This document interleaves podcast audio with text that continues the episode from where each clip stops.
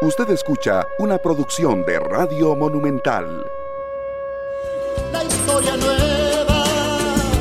Buenos días, muy buenos días Costa Rica. Iniciamos una nueva edición de nuestra voz, la mía, la suya, la de todas y todas y todos en este mes de diciembre. Un mes que es diferente por muchas cosas y ya los hemos comenzado a notar bueno, alguna gente dirá, bueno, ya pagaron el aguinaldo, otra gente dirá, qué dicha, voy a ir a hacer compras, los regalos de Navidad. Eh, ya se comenzó a mover mucho esto el fin de semana. Hubo lugares que se llenaron de gente eh, comprando, no solo viendo, sino comprando. También llegó el momento de pagar los aguinaldos, los aguinaldos que se reciben y los, las empresas que se preparan a pagar los aguinaldos que es un movimiento importante y fuerte en las empresas, también ya llegó el momento. En fin, hay muchas cosas. Aquí inclusive en Monumental nos preparamos para la vuelta ciclística que comienza la otra semana, el 19 de hoy en 8, comienza la vuelta ciclística que capta la atención de todo el país, recorre todo el país, llega a San José ya. Eh, cuando estamos en la madrugada de la Navidad y que eh, al final es algo que marca el inicio de la Navidad aquí en Costa Rica. La vuelta ciclística y nuestros compañeros están ya preparándose para esta, para esta vuelta una vez más. Eh, hay refríos, yo, estoy medio ronca por el tema de los fríos que nos han estado, se han estado presentando, sobre todo en la madrugada. Por eso hay que cuidarse también y prevenir con mucho jugo de limón, con mucha eh, eh, limonada caliente, con miel de abeja en la noche antes de acostarse para poder sentirse mejor. Y hay mucho trabajo. El hecho que sea diciembre, que haya tanta fiesta, no disminuye en nada la cantidad de trabajo que tenemos, sino que más bien aumenta en esta época del año. Eh, ¿Qué otra cosa quería decirles? Bueno, que en la Navidad hay eh, mucha necesidad también, que este país eh, tiene una gran cantidad de personas importantes, que importante el número que pasa necesidad, que pasa necesidad sin duda alguna y que nosotros tenemos que pensar en ellos también. En todo sentido tenemos que pensar en ellos, ¿verdad? Eh, no solo a nivel de, de política pública, qué se puede hacer para evitar la mendicidad en nuestro país. Hay mucha gente en la calle pidiendo limosna. Y hay otra gente que no debería estar pidiendo limosna, que debería estar trabajando, que eso es otra cosa que deberíamos trabajar en Costa Rica. ¿Cómo hacemos para integrar esas gentes, para que no tengan que pedir limosna ni no trabajen pidiendo limosna, porque hay gente que trabaja pidiendo una limonita, y que esas cosas no pasaran. Pero ¿qué podemos hacer también para atender a los que menos tienen? Eso es importante, a los que menos tienen, y no son pocos en Costa Rica los que menos tienen. Bueno, mucha gente dice, todos los conciertos se llenan, la gente está contenta, que en Costa Rica hay plata, sí hay plata, pero hay gente a la que no le llega y eso deberíamos pensarlo en las navidades, siempre, siempre, siempre deberíamos pensar que eso está ahí, que es una realidad, ¿verdad? Luego, bueno, como está el país, el país se están presentando cosas que la gente no entiende muy bien, que está atenta. Nosotros aquí tratando de, que se contesten algunas de las preguntas que hacen los costarricenses sobre las noticias que leen. Y hoy tenemos como todas las eh, como todos los lunes, tenemos a los jefes y jefas de fracción de la Asamblea Legislativa. Así que comenzamos, comenzamos con eh, conocer un poquito de cosas que han estado pasando en, en Costa Rica en las últimas horas para que usted tenga la oportunidad de recordarlas y podamos estar listos, ¿verdad? Sin duda alguna para, eh, para presentarles el programa de hoy. Así que les dije que nada más me van a perdonar que estoy un poco resfriada, pero así es esta época del año y estos fríos traen esas situaciones, ¿de acuerdo? Ana Luisa Trejos dirige el laboratorio en Canadá que diseñó un guante que controla temblor por Parkinson.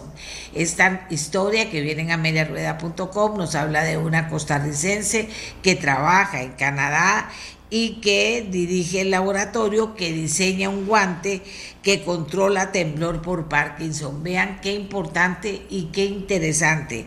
Y es una tica en el mundo.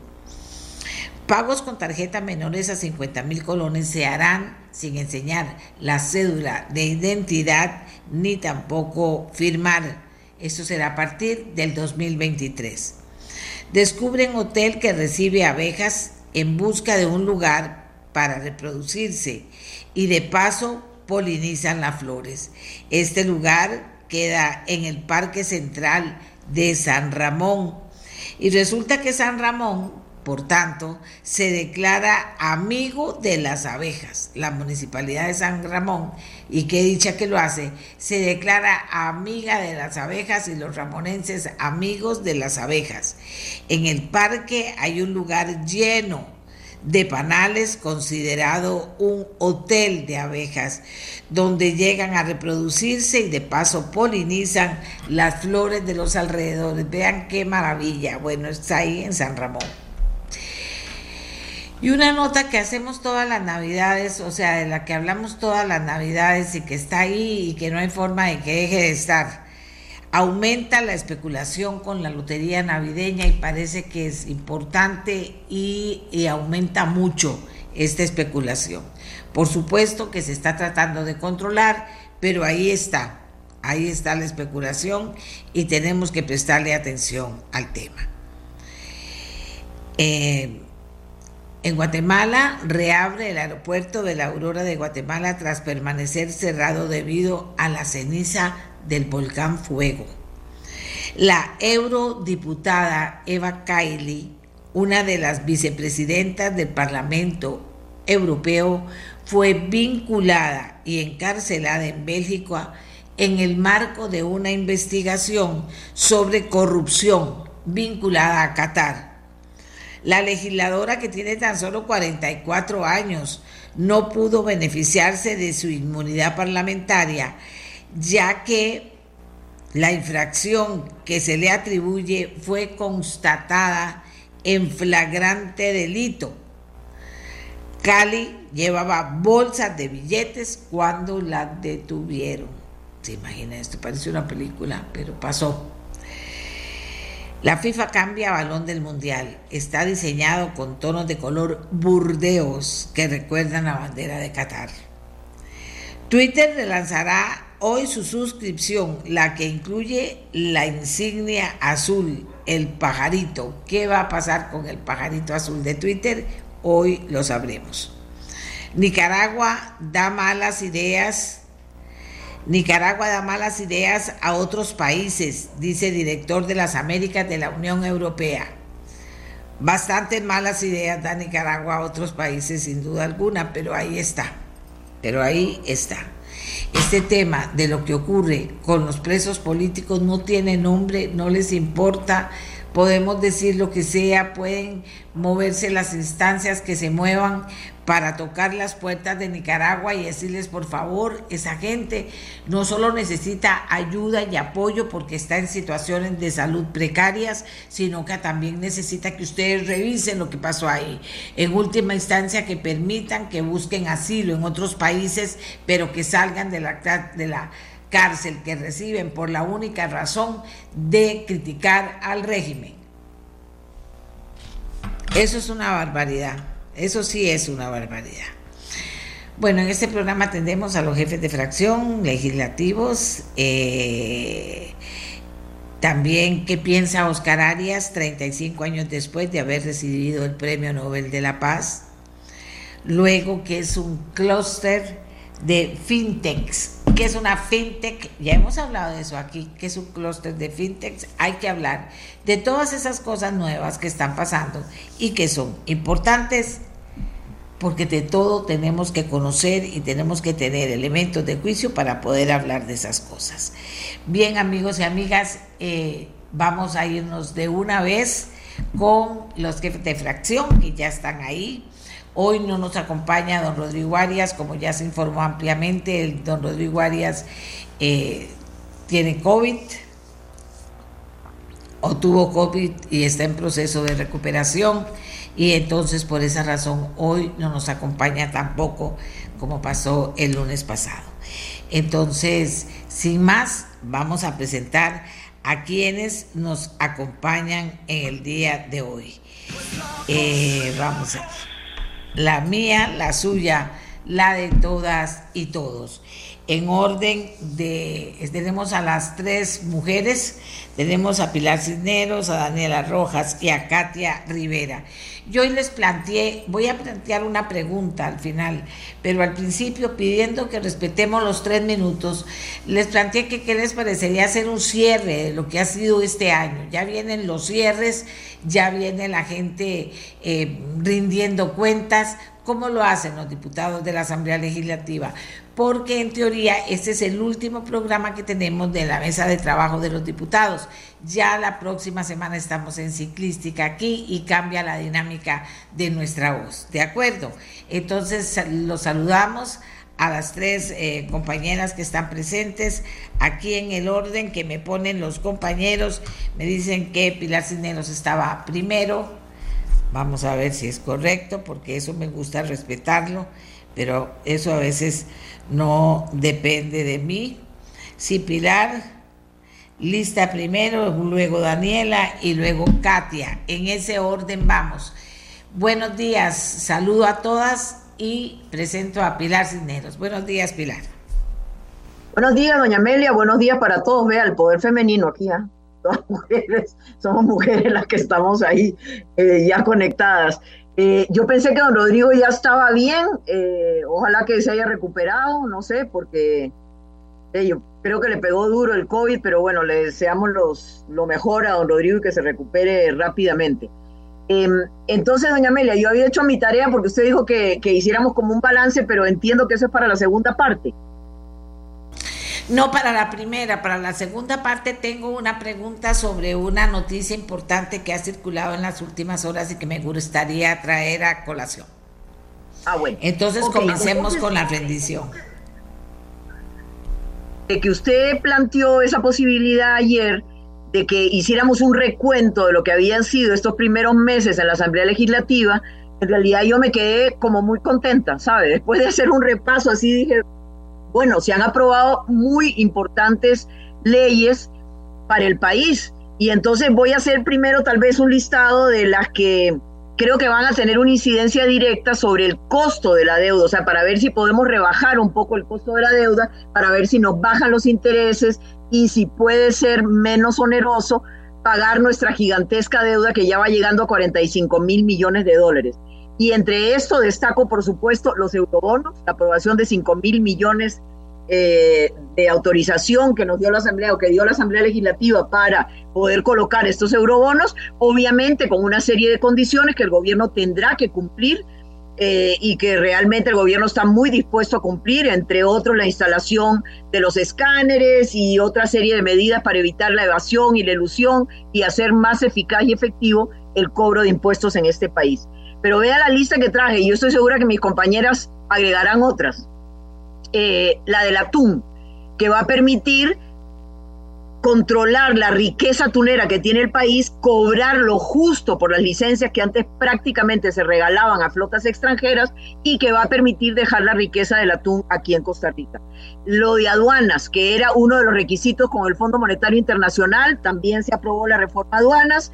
Em, ya aprobamos en primer debate el proyecto para permitir que los extranjeros puedan invertir en la deuda local y eso es muy importante porque va a bajar las tasas de interés, va a ampliar las opciones que tiene el mercado para captar dinero, para que el gobierno pueda captar dinero más barato y a más largo plazo. Eso es muy importante también. Luego, estamos trabajando muy duramente en reforma del Estado, pero ya están aquí en la corriente legislativa los proyectos para reformar el MOP, el MINAE, los órganos desconcentrados, eh, todo el sector vivienda con mi, mi hábitat y el sector social. O sea que se ha avanzado en áreas que son muy importantes. Y ahora estamos abocados al proyecto de la liquidez del Estado, ¿verdad? Eso, ese es un proyecto, como usted recordará, de la Contraloría que va a permitir un ahorro multimillonario al, al Estado al tener concentrado toda la liquidez en una sola cuenta que la va a manejar el Banco Central. Entonces, eh, en esta, hoy precisamente en la tarde, eh, doña Amelia, hay una sesión de trabajo con todas las fracciones, el Ministerio de Hacienda, la Contraloría, porque algunas fracciones han manifestado ciertas inquietudes y quieren hacer algunos arreglos en este proyecto. Pero este proyecto es sumamente importante. Hoy por hoy, para que los costarricenses entiendan una de las implicaciones que va a tener muchas instituciones del Estado, pagan literalmente miles de millones, miles de millones, así como lo oye, municipalidades, universidades, etcétera, en comisiones bancarias.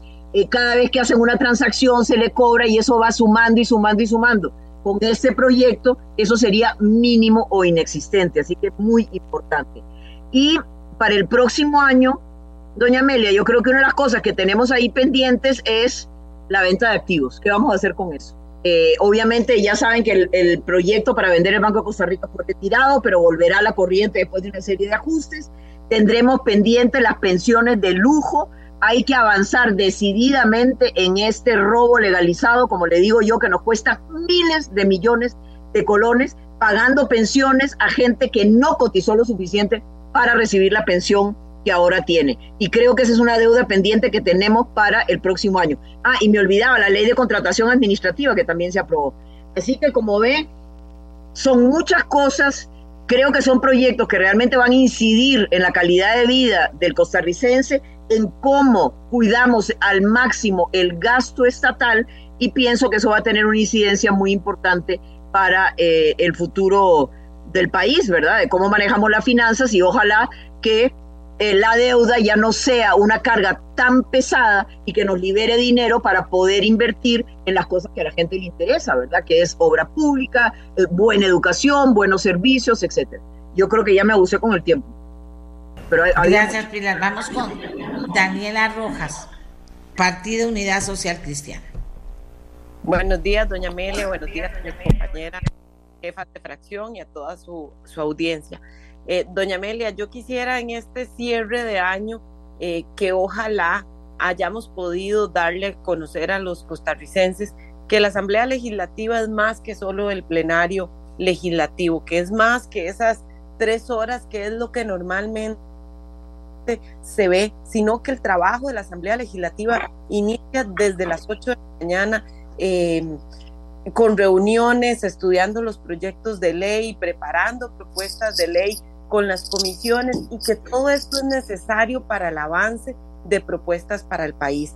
Eh, la fracción unidad durante estos siete meses de trabajo ha estado presentando propuestas para reducir el costo de vida y hacer de Costa Rica un país más barato eh, y un país con menos eh, trabas, por ejemplo, se presentó el proyecto de ley para bajar el costo de los medicamentos que está avanzando en una comisión.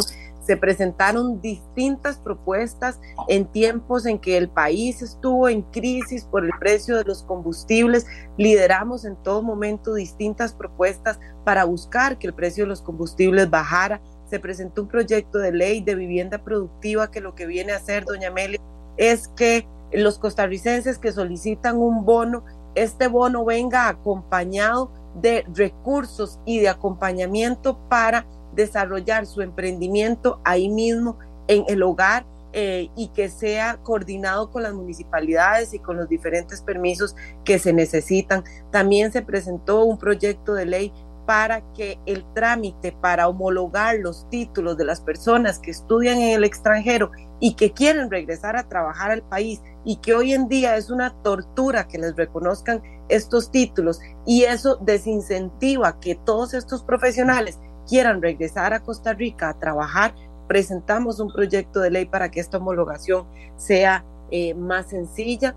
Eh, también se presentó el proyecto de ley para eh, incentivos fuera del gran área metropolitana para la, para, para la producción em, de la industria, más bien de la industria audiovisual, dar incentivos para reactivar económicamente las zonas rurales, sobre todo las zonas costeras como Punta Arenas y Limón, que tanto necesitan. Y hemos hecho un control político y una oposición racional, doña Amelia. Eh, cada vez que no nos ha parecido algo como, eh, por ejemplo, mi compañera María Marta Carballo, que ha sido insistente en el tema de la Ruta 32, que es un proyecto país, eh, hemos hecho ese control político, pero hemos apoyado eh, al Poder Ejecutivo y al país en los distintos proyectos que son necesarios para Costa Rica, como por ejemplo eurobonos. A mí me hace sentir muy bien que esta Asamblea Legislativa haya sido la primera en la historia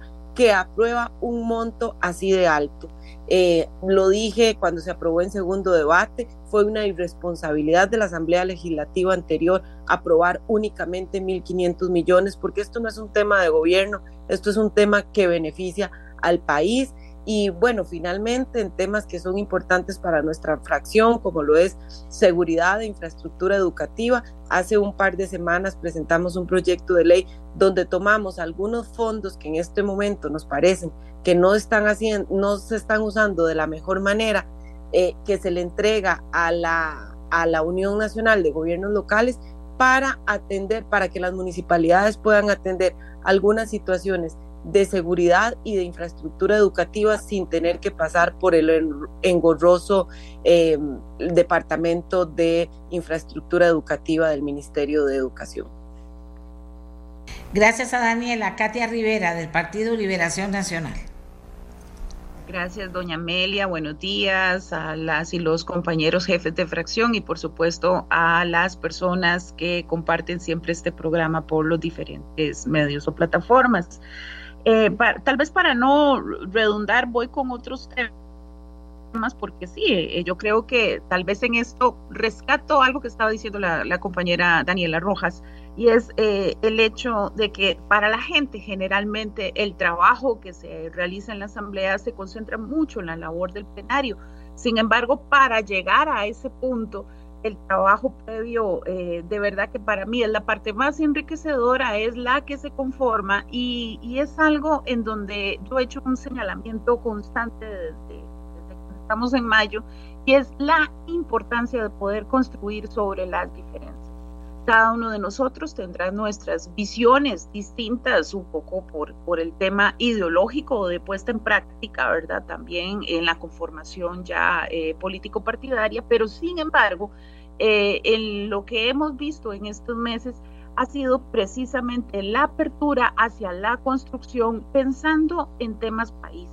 Y creo que en esto el ejemplo más grande puede ser definitivamente el tema de los eurobonos y ver cómo se llegan a negociaciones a partir de dos puntos de vista muy distintos, en donde eh, estábamos en extremos de los 6.000 y los 1.500 y llegamos hasta construir un punto medio y de ahí reitero la importancia de poder tener esto para poder sacar otro tipo de proyectos de aquí a, más adelante en función de, pues reitero, beneficio eh, de país. Eh, actualmente nosotros estamos eh, viendo algunos proyectos que hay que tratar de, de, cerrar, ¿verdad? En este, en este año, pero, pero tal vez voy a hacer aquí un, como un recordatorio de, proyectos que ha presentado la fracción de liberación y que eh, en este momento todavía, eh, como estamos en sesiones extraordinarias, están fuera, pero me refiero a que se encuentran en comisión. Eh, importante para nosotros el expediente 23.312, eso es para reformar el Fondo Nacional de Vivienda y promover el acceso a vivienda para la clase media. Hay que comprender que esto es un sistema que tiene una participación de diferentes actores institucionales y que definitivamente requiere una reorganización. Han sido ocho años de que el, el Sistema Nacional de Vivienda se ha visto recortado, golpeado, muy maltratado y por eso la importancia de hacer un análisis a profundidad de esa necesidad real de la clase media costarricense que en este momento no tiene acceso a vivienda. Eh, el proyecto 23.295, que es la ley de alivio para los deudores en dólares, esto lo habíamos explicado en otras ocasiones, para nosotros aquí es exonerar los gastos de los traspasos de deudas de dólares a colones. Ahorita en este momento estamos viviendo un buen momento de cambio de dólar, pero sabemos de que esto es totalmente, eh, es inconstante, ¿verdad? Entonces, de ahí para nosotros que es necesario el poder estar viendo esta posibilidad. Eh, uno de los proyectos que estamos trabajando en el tema de medio ambiente, pues por supuesto es el 23.428, la ley para combatir la contaminación ambiental por colillas de cigarro. Esto es para tratar de disminuir la contaminación ambiental, sobre todo en el tema de, playas y entender que cuando tiramos la colilla de cigarro siempre eso va a parar en alguna, alguna otra alcantarilla al mar y lo que esto implica. Eh, también estamos viendo el, el, proyecto que se está actualmente en análisis, el 22.661, que es el manejo eficiente de la liquidez del Estado. Bien lo decía doña Pilar, hoy tendremos otra mesa de trabajo.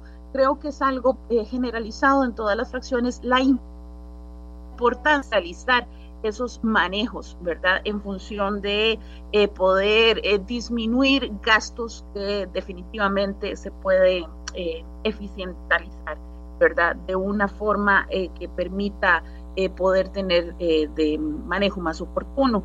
Sin embargo, sí tenemos grandes dudas, sobre todo con el tema de, de las universidades públicas y de cómo ellas tienen que mantener su autonomía, lo mismo que las municipalidades. Ese tema ese tema es el que traigo precisamente para que comentemos cuando pase la primera ronda de ustedes, eh, por, porque ayer se publicó en La Nación en primera página ese tema y, hay, y nos han mandado montones de mensajes sobre que hablara yo con ustedes sobre ese tema. Entonces lo vamos a tocar ahí, Katia. Eh, eh, gracias, lo vamos a tocar ahora en la segunda media hora. Eh, nos quedan los tres varones de esta mesa de trabajo pidiéndoles que respeten los tiempos, los tres minutos y que se vayan al corazón de la, de, la noticia. ¿Cuál es el corazón de la noticia? Pues esos, esos proyectos con los que han logrado avanzar y algunos han logrado pasar la barrera en este tiempo. vamos con Fabricio Alvarado. Buenos días, Fabricio. Buenos días, doña Amelia. Buenos días a los compañeros eh, jefes de fracción, a las compañeras también. Eh, yo, eh, pues realmente creo que es un 2022 donde, pues hemos tenido una dinámica de conocimiento entre las facciones, de aprender a, a dialogar en los temas más trascendentales y creo que hemos tenido resultados positivos. Por lo menos ese es el balance que hago yo de estos primeros ocho meses de trabajo que están cerca de concluir.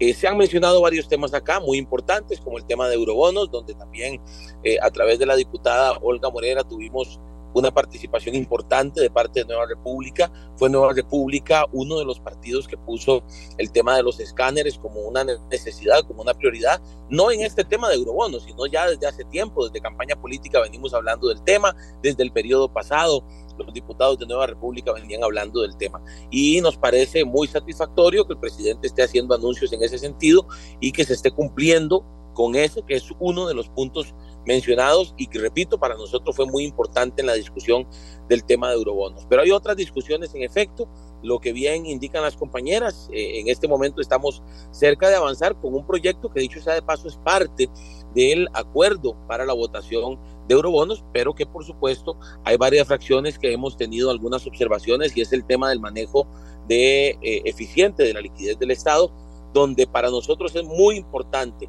que se ordenen las finanzas del país, que en efecto haya una cuenta única una cuenta única desde donde se maneje todo. Eso va a ayudar a la eficiencia en el gasto, eso va a ayudar, por supuesto, en el tema de los superávits, que también ha sido un problema mayúsculo en los últimos periodos y en los últimos años.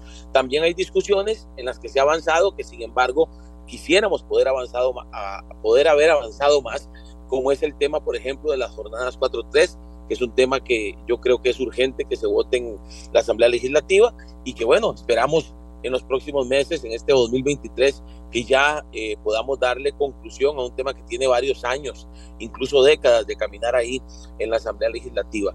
Y de parte de Nueva República, debo decir que hemos estado también avanzando en la presentación de proyectos que tienen que ver, vamos a ver, para hacerle un resumen y respetar los tiempos, eh, doña Amelia, por ejemplo, el proyecto que presenta la diputada Rosalía Brown para que el Ministerio de Deportes se convierta en un ministerio con cartera, en un ministerio que tenga músculo, en un ministerio que le dé la importancia de vida al deporte, como ya hemos venido reclamando no solo nosotros, sino los mismos deportistas, que en este caso son los importantes en este tema, que se les da poco apoyo y los gobiernos aparecen después saliendo en la foto cuando se logran, cuando se obtienen triunfos a nivel internacional. Lo que queremos es que el ICODER pues desaparezca y básicamente los recursos, el personal, la organización se convierte en el Ministerio de Deporte y Recreación, repito, con cartera, con la importancia de vida en este tema. También hemos presentado proyectos y hemos eh, sido protagonistas en la discusión de proyectos que tienen que ver con lo rural, con el desarrollo, la generación de empleo, la reactivación económica del sector rural, de las costas, de la zona norte, de la zona sur. Por ejemplo, uno de los primeros proyectos que presentamos y que ha ido avanzando es uno que declara de interés el desarrollo turístico de zonas como Upala, Huatuso y Los Chiles, la zona norte del país, donde hay lugares bellísimos, pero se ha eh, trabajado poco, donde se ha desarrollado poco el turismo precisamente porque no ha habido apoyo, porque no ha habido recursos, porque no ha habido planes estratégicos. En esa línea, puedo decir, para hacer un resumen más general, eh, doña Amelia y a los amigos que hoy nos escuchan, que nuestros diputados, doña Gloria Navas, en temas de seguridad, ha liderado desde la Comisión de Seguridad y Narcotráfico discusiones muy importantes que tienen que ver con un tema que hoy nos golpea a todos y es el tema de la seguridad, donde todavía falta caminar y hay que resolver muchísimos problemas. Doña Olga Morera en el tema eh, de asuntos económicos, el tema de eurobonos y otros más que se han discutido. Don Pablo Cibaja desde la Comisión de Hacendarios, David Segura con temas de Punta Arenas y temas de turismo. Debo resaltar que precisamente la semana pasada se eh, firmó por parte del presidente la ley de turismo de salud. Doña Pilar lo mencionó y se lo agradezco en el plenario porque es una ley muy importante a propósito de que el sector turismo fue uno de los más afectados en el tiempo de pandemia y hay que ayudar, hay que buscar las herramientas para que el sector turismo se desarrolle y vuelva a ser lo que era antes de la pandemia y aún más, que lo hagamos crecer lo máximo posible con leyes que les permitan ese desarrollo. Y por supuesto mencionar el trabajo de John Salas y Rosalía Brown a favor de la provincia de Limón, siempre buscando que la provincia de Limón o que los gobiernos o que los políticos volvamos a volvamos nuestra mirada hacia la provincia de Limón que necesita tanto a nivel de educación, a nivel de seguridad, a nivel de infraestructura, a nivel de reactivación económica, algo muy importante. Y en ese sentido, por supuesto, decir que también hemos estado trabajando fuerte, en este caso, este servidor, desde la Comisión de Educación, en algunos temas que son muy importantes eh, relacionados con el apagón educativo, relacionados con el gran rezago que tenemos en infraestructura educativa, con cerca de 900, eh, de 900 centros educativos con orden sanitaria que no se resuelven lamentablemente, que desde el gobierno pasado vienen con acciones realmente lamentables e insólitas, como el hecho de que, por ejemplo, eh, una escuela en Liberia haya pagado 600 millones de colones en alquileres desde que tiene la orden sanitaria y con 150 millones de colones, es decir, con una cuarta parte de ese monto que se pagó, se hubiera arreglado perfectamente las deficiencias estructurales que tiene ese centro educativo. En tres minutos es poco lo que uno puede decir a la par de tanto que hay que hacer, que como bien lo señalan los compañeros y compañeras, no se hace solo desde el plenario, sino desde las oficinas, atendiendo diferentes sectores y desde las comisiones, eh, construyendo, haciendo la carpintería de los proyectos de ley. Muchas gracias. Gracias, vamos a ver qué dicen, qué dicen los oyentes y los que están también con nosotros a, través de la tele y de Facebook Live sobre esta rendición de cuentas que hacen los diputados. Eh, no nos va a quedar mucho tiempo para el tema que dejé y aún nos faltan dos diputados por referirse a sus proyectos. Eh, Jonathan Acuña, del Frente Amplio, adelante. Muy buenos días, doña Meria, muy buenos días, diputadas, diputados y toda la gente que nos escucha. Eh, de resaltar en términos positivos, cosas en las que se pudo avanzar durante estos meses y que yo quiero eh, reseñar en este momento. En primer lugar, que pudimos resellar desde la Asamblea Legislativa el proyecto para excluir de la regla fiscal al Servicio de Emergencias 911, un proyecto de ley que en su momento se presentó por la fracción del Frente Amplio en el periodo pasado, que fue aprobado por la Asamblea Legislativa en su momento y que luego el presidente de la República vetó pero que esta Asamblea Legislativa, construyendo un acuerdo eh, mayoritario, logró eh, resellar y por tanto convertir en ley de la República esa exclusión necesaria del sistema de emergencias porque al mantenerse dentro de la regla fiscal se generaba eh, la situación absurda de tener al sistema recaudando los recursos que, se nos cobran en la facturación telefónica, pero sin poder utilizarlos para efectos del el servicio que tienen que brindar a la ciudadanía. También quiero resaltar la aprobación final del proyecto de ley, ahora ley de la República, para recuperar la riqueza atunera de nuestro país. Una ley que demuestra que es posible generar reactivación económica con dos enfoques centrales. En primer lugar, con enfoque territorial, porque es reactivación económica que tiene la mirada puesta directamente en una de las zonas más vulnerables de nuestro país, que son nuestras costas, ¿verdad? Eh, y por otra parte, reactivación económica con enfoque eh, ecosistémico, que reconoce que no, no puede existir reactivación económica si cortamos la rama sobre la que estamos sentados y sentadas, es decir, haciéndole daño a la naturaleza y que más bien se puede generar reactivación económica, protegiendo, por ejemplo, en este caso, eh, esa riqueza que existe en el domo térmico y así, además de satisfacer necesidades económicas de la ciudadanía, proteger esa riqueza natural para el futuro. También reseñar que se aprobó el proyecto de ley necesario para que podamos incorporar al presupuesto de la República recursos que ya están ahí, de créditos que fueron aprobados en el pasado, cuyo 10% se destinó a pagar parte de esa gigantesca deuda del Estado con la caja, eh, pero que no se puede incorporar mientras la regla fiscal siguiese implicando un límite para la incorporación de esos recursos al presupuesto. Dichosamente, quiero agradecer a la Asamblea Legislativa, a todas las fracciones que lo apoyaron. Eh, ya fue aprobado y ahora más bien tenemos la discusión esta semana de poder incorporar esos recursos al presupuesto. Eh, decir también que además de lo que señalan los compañeros y compañeras, diputadas, diputados, que no todo lo que ocurre en la Asamblea ocurre durante las tres horas del plenario, ¿verdad? Que hay mucho que ocurre en las comisiones, hay mucho que ocurre en, eh, en las discusiones que tenemos que dar para intentar construir acuerdos.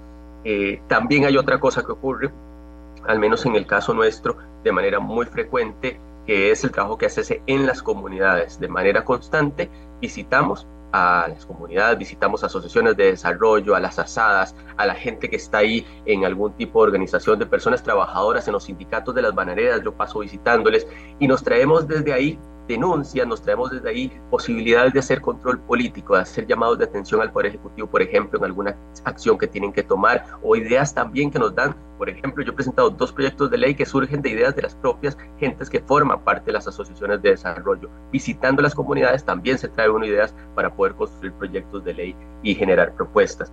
Y termino diciendo eh, que dentro de las cosas positivas que quiero resaltar fue el acuerdo de eurobonos, eh, también la aprobación del proyecto de ley para que se hagan públicas las votaciones en el Poder Judicial, también el acuerdo que logramos, aunque pequeño pero importante, para frenar el aumento del impuesto único sobre combustibles durante un periodo, pero sí que una de las ausencias que no voy a dejar de resaltar es que no pudimos avanzar con la ley para establecer eh, el régimen sancionatorio a diputados y diputadas cuando faltan al deber de probidad, cuando hay casos de corrupción. Sigue sin existir ese régimen de sanciones a diputados y diputadas cuando hay faltas eh, al deber de probidad, cuando hay conflictos de interés, cuando hay, ¿verdad? Cuando hay casos de estos que uno vincula a corrupción, pues los diputados y diputadas no tenemos régimen administrativo para que nos sancionen. Desde hace años la Sala Constitucional ha señalado que la Asamblea tiene que avanzar en este sentido. Se avanzó poniendo en la Constitución política la posibilidad de que en los casos más graves de los graves se retire la credencial que se, que se quita al diputado o la diputada. Pero seguimos sin tener la ley que eh, genere la normativa para establecer cómo se sanciona un diputado o diputada ante casos, como, ante casos como estos. Seguimos sin tenerlo y eso es una ausencia que lamento sigamos teniendo. Hemos empujado mucho el proyecto de ley desde, desde hace mucho tiempo, sigue sin avanzar a pesar de que ya está dictaminado. Creo que es un reto que tenemos que tomarnos, eh, y esto se lo digo a todos los diputados y diputadas de todas las fracciones, que tenemos que tomarnos, que no deberíamos eh, dejar que pase el tiempo sin que tengamos este avance porque es importante, por un lado, porque se vuelve disuasorio para quien quiera ser corrupto, tener un régimen de responsabilidad que le sancione, pero también porque la ciudadanía no puede seguir mirando que la Asamblea Legislativa tiene este tipo de privilegios, donde no existe un régimen de sanción como existe para otros eh, altos mandos y también para funcionarios públicos en general. Y creo que lo pongo más como un reto, una cosa en la que espero que podamos avanzar en los próximos meses. Señores, y yo sigo insistiendo en unos tres minutos que se convierten en seis y en más, y así no va a haber manera de que podamos aterrizar otros temas. Eh, don Eli Fensack, eh, seguimos con el con la valoración que hace él de lo que ha aportado PLP en la Asamblea Legislativa este año. Muy buenos días, doña Amelia. Buenos días a los compañeros y compañeras jefes de fracción eh, y a toda la audiencia. Eh, bueno, eh, para no, no repetir mucho de lo que ya han dicho algunos compañeros, ¿verdad? Creo que se han aprobado proyectos importantes para el país y estamos en proceso con, con otros, ¿verdad? Eurobonos, la apertura del mercado de la deuda interna, inversión extranjera, el del mercado eficiente de la liquidez.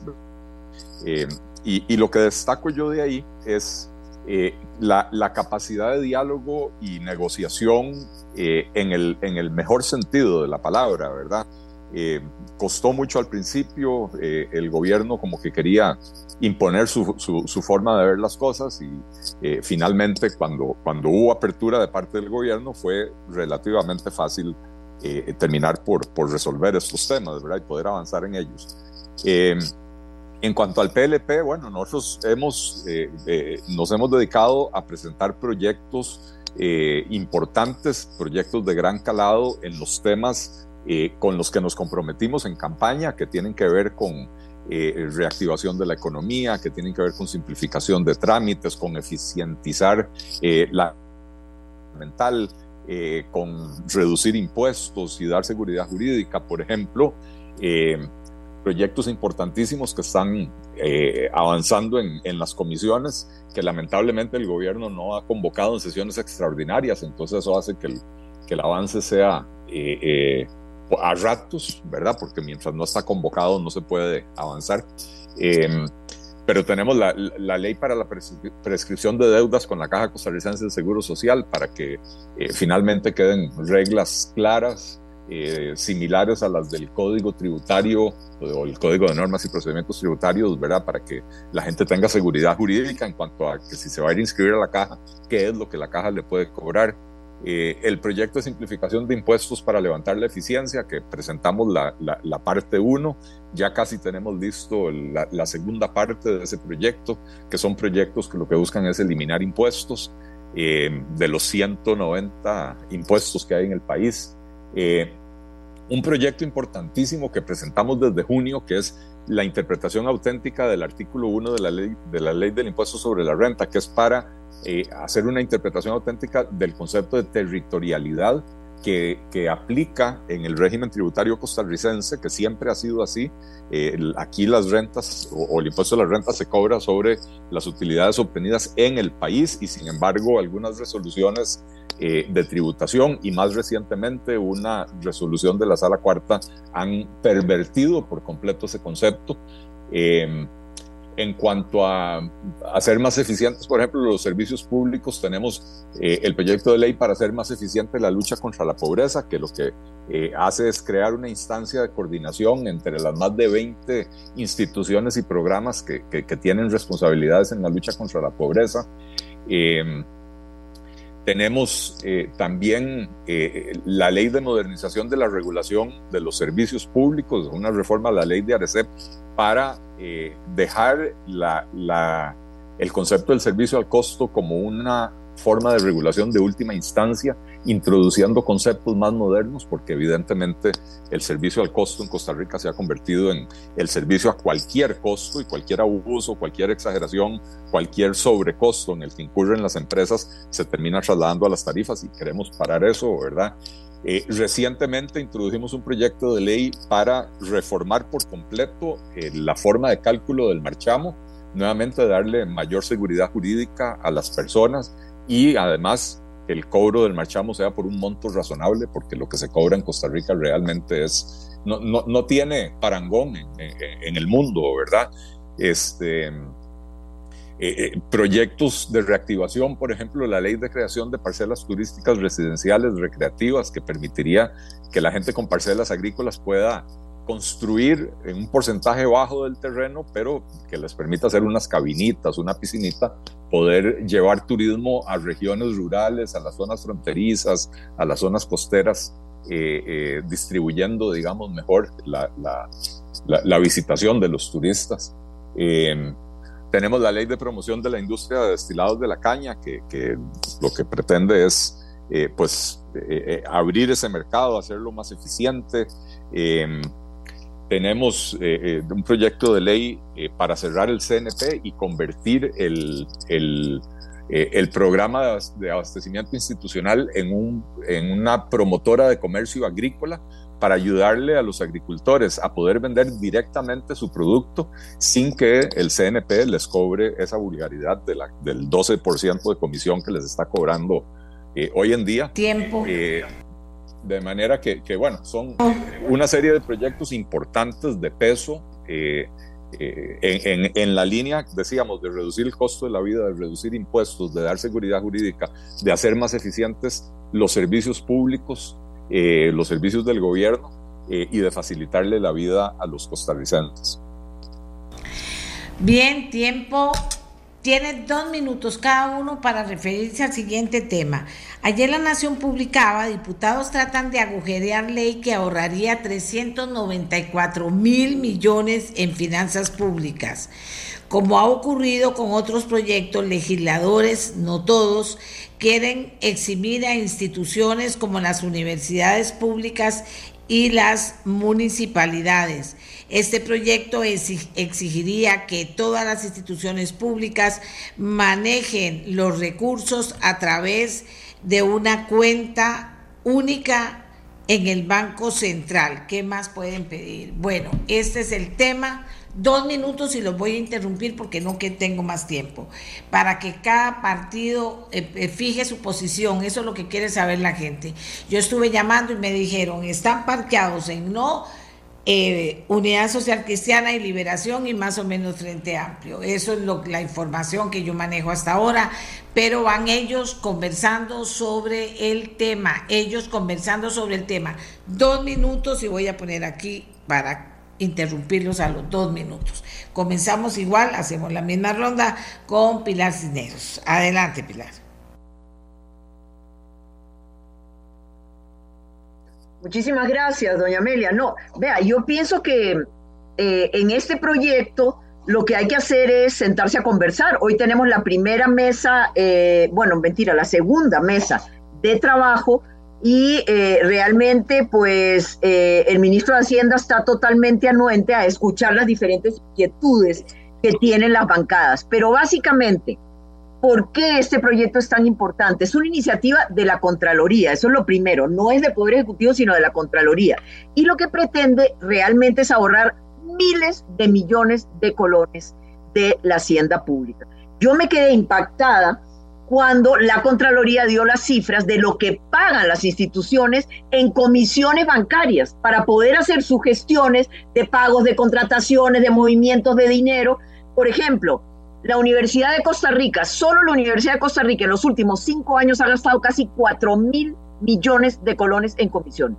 Igual, por ejemplo, que las municipalidades. Municipalidad de San José son casi mil millones de colones al año. Al tener todo el dinero administrado por el Banco Central, eh, digo, depositado en el Banco Central, esas comisiones bajan al mínimo o son inexistentes. Entonces, es plata que nos ahorramos todos los costarricenses en eso.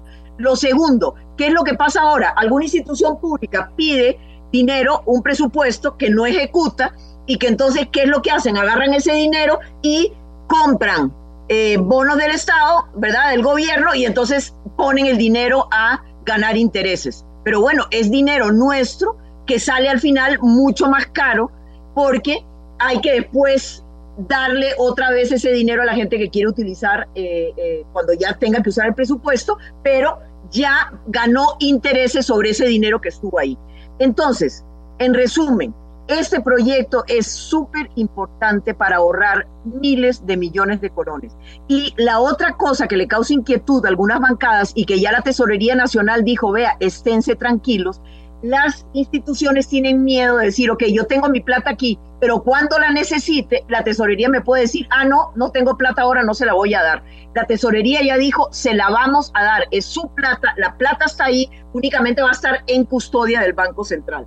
Entonces, hay disponibilidad absoluta de los recursos, aún en el caso de una emergencia. Porque este proyecto dice, usted tiene que planificar su de caja y tiene que planificar su gasto.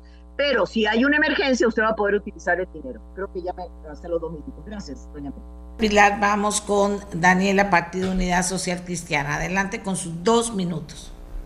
Gracias, doña Amelia. Lo primero que tengo que indicar es que eh, donde se haya dicho que la unidad está en contra, eh, están equivocados y, y me preocupa que estén diciendo eso. La unidad está completamente a favor del proyecto de ley y lo hemos hecho saber en todos los espacios de discusión. Estamos además completamente a favor, doña Amelia, que ninguna institución pueda generar más recursos eh, a través del Estado comprando bonos del Estado. Incluso hemos dicho que si tenemos que dejar eso claro en el proyecto de ley, diciendo que ninguna institución va a poder usar recursos para comprar bonos del Estado, que lo dejemos así de claro porque entendemos las bondades de este proyecto y porque sabemos que este es un proyecto de primer mundo y que hacia ahí debemos de caminar. Doña Amelia, en eso estamos completamente claros. Sin embargo, tenemos algunas dudas de instituciones con ciertas características, porque por ejemplo, lo que la Contraloría ha dicho es que el mayor ahorro del Estado sería en que las instituciones dejen de comprarle bonos al gobierno. Y ahí nosotros no tenemos ningún problema. Nosotros tenemos observaciones en instituciones que no manejan recursos del presupuesto nacional, como por ejemplo los entes públicos no estatales, doña Amelia, que compiten no a nivel nacional, sino que compiten a nivel internacional, como por ejemplo Procomer. Procomer tiene oficinas fuera de Costa Rica que necesita tener la eficiencia de manejar los recursos de manera más ágil y que por más que Tesorería Nacional esté diciendo que cuando las instituciones vayan por los recursos, ahí van a estar, eso no es lo que dice el proyecto de ley, porque el proyecto de ley dice que pueden tener el dinero invertido. Dos minutos, Daniela, dos minutos, no puedo darles más tiempo. Katia Rivera, Partido Liberación Nacional. Bueno, al igual que, la jefa de fracción de la unidad, nosotros eh, tenemos que ser eh, sumamente claros como Liberación Nacional, la fracción en sí. Por eso eh, firmamos ese acuerdo cuando se aprobó el proyecto de eurobonos porque estamos apoyando este proyecto. No se trata de negarse. bien lo decía mi compañera, tiene muchas bondades y somos claros en que hay que buscar esa eficacia y esa eficiencia en el manejo de los fondos estatales, pero también nosotros lo que estamos haciendo son las observaciones sobre el tema de autonomía de ciertas instituciones, sobre todo porque ya existe un informe de la Procuraduría. Entonces, lo que queremos es hacer esa revisión dentro de los diferentes artículos del proyecto para que quede muy claro ¿verdad? El origen, eh, cuando, o, más que hablar de instituciones, tenemos que hablar de, ese, de esa generación. Pueden tener un grupo de instituciones, ya sea desde el origen de sus recursos o el manejo de los mismos. O sea, no se trata de porque tenemos más afinidad por uno u otro sector lo estamos sacando, no, es que constitucionalmente sabemos que el tema de las universidades no puede estar ahí y por eso es que hacemos ese señalamiento. Pero en general, lo que hemos venido conversando en la primera sesión de trabajo y hoy que tendremos la segunda, es ver cómo queda en blanco y negro dentro del proyecto para evitar eh, futuras interpretaciones, cómo se va a manejar este tipo de fondos, porque o no, el tema de la tercialización pues sí genera algunos eh, retrasos. Pero en el fondo, en el espíritu, la fracción de liberación nacional ha dado el visto bueno para seguir adelante con este proyecto. Gracias, Katia. Fabricio Alvarado, Nueva República. Gracias de nuevo, doña Amelia. Eh, sí, sobre este tema hemos estado participando en, las mesas de trabajo, en las reuniones, en las conversaciones. Y creemos importante señalar, aunque ya pues por ahí creo que fue la compañera Daniela Rojas la que lo mencionó, nosotros también teníamos eh, algunas inquietudes en relación a temas como el de Procomer, entes públicos no estatales. La misma explicación, no voy a redundar, la misma explicación que da eh, Daniela es la inquietud que nosotros hemos tenido y que hemos puesto sobre la mesa desde Nueva República. También en algún momento en la mesa puse eh, la idea de que por lo menos se hablara del Instituto Costarricense de Turismo, del ICT, también de la Comisión Nacional de Emergencias. El ministro de Hacienda, eh, Nogui Acosta, nos ha dicho claramente que pues, lo que se pretende es mantener dentro del proyecto a las autónomas y eh, pues básicamente lo que, se, lo que se pretende es al manejar fondos públicos que exista ese orden y que estas autónomas siempre tengan, eso sí, eh, acceso a los recursos eh, de manera pronta, pero eh, con un control y como lo mencionaba yo en la intervención anterior, de manera que podamos ser más eficientes en el manejo de los recursos y también evitemos superávits que han afectado las finanzas públicas en el pasado. En esa línea, debo decir que pues por lo menos vemos disposición en el tema de Procomer, creemos que debe quedar fuera eh, por la misma explicación que ya se ha dado acá. Y bueno, en el caso de la Comisión de Emergencias, también ha dicho el ministro que la comisión quedaría em, fuera en casos precisamente en que se esté dando una emergencia que amerite que eh, la comisión haga un manejo directo de los recursos. Pero bueno, en esa línea yo creo que vamos avanzando. Eh, sí con el tema de las universidades, pues nosotros eh, sí creemos que debe mantenerse dentro del proyecto y sí creemos, en todo caso, que lo que debemos avanzar es pronto, ojalá para que esta semana, tal cual se eh, acordó la semana pasada, se vote el proyecto y lo enviemos a consulta y en esa consulta nos demos cuenta de si hay algo más que se debe corregir, ¿verdad? Dice tiempo, tiempo. Bien. Vamos con Jonathan Acuña, Frente Amplio. Adelante. Muchas gracias, doña Amelia. Bueno, en primer lugar, para conocer la postura del Frente Amplio sobre este proyecto de ley, no hace falta lo que yo les diga en este momento ni lo que hayan dicho terceras personas. Basta con ver el dictamen que emitimos. Yo emití directamente en la Comisión de Asuntos Hacendarios un, un dictamen afirmativo, de minoría, pero afirmativo, y de minoría justamente por estos temas sobre los cuales estamos discutiendo ahora. ¿Cuáles son las discusiones centrales que tenemos en este momento? Que espero que hoy en la noche podamos avanzar construyendo acuerdos al respecto. En primer lugar, el tema de las autonomías. Es que la propia Procuraduría General de la República en su criterio señala que hay dudas razonables respecto a la aplicación de los elementos de este proyecto a instituciones que tienen eh, autonomía de rango constitucional. Y eso no es una cosa eh, menor y no es un asunto sobre el cual podamos eh, definir a priori los diputados y diputadas, porque eh, las reglas de la constitución política aplican a todas las leyes, también a esta aplicaría y por tanto implica un límite, ¿verdad?, de acción. Entonces tenemos esa primera discusión. En el caso de las universidades eh, es mucho más claro porque las universidades tienen un nivel de autonomía reforzada en materia financiera también según el artículo 85 de la propia constitución política y por tanto nosotros sostenemos que las universidades no podrían entrar, no podrían entrar a este proyecto más allá de afinidades o no porque la constitución política estableció un marco de juego. Pero es una discusión que tenemos, como decía el diputado Fabricio Alvarado, un acuerdo que hemos tomado es llevarlo a consulta después del primer debate a la sala constitucional y también eso servirá para dilucidar en el caso de otras autonomías eh, esta situación. En el caso de las universidades nos parece absolutamente claro que no pueden entrar, pero también tenemos otro par de discusiones. Eh, el otro es respecto al reconocimiento de rendimientos, porque lo que se pretende con este proyecto en el texto actual es que toda la plata que entre ahí a esas cuentas no genere ni un solo colón de rendimientos. Y eso no es un problema cuando las instituciones guardan plata para este periodo y nada más, pero cuando tienen planes... Tiempo, tiempo, tiempo. Perdón, tiempo, porque si no, no se alcanza el tiempo. Don Eric Feinsack, con sus dos minutos, adelante. Muchas gracias, doña Amelia. Eh, bueno, yo, yo, creo que lo que está en el fondo de esto son diferencias en cuanto al alcance de las diferentes autonomías, ¿verdad? Eh, la, eh, yo creo que tanto la Contraloría como promotora del proyecto, como la Tesorería, que, la Tesorería Nacional, que es a quien le tocaría administrar el sistema, han hecho una pésima labor de explicar de qué se trata el, el, proyecto.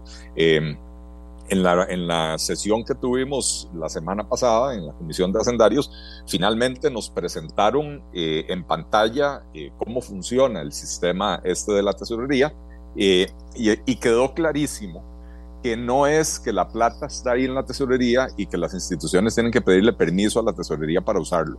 Funciona básicamente como que si fuera un banco donde, donde las instituciones entran, pueden hacer transferencias en el momento en que así lo deciden de manera que, que, no se les estaría violentando la, autonomía. o sea, no, no, no, la caja no le va a tener que pedir permiso a la tesorería para girar recursos que son de la caja.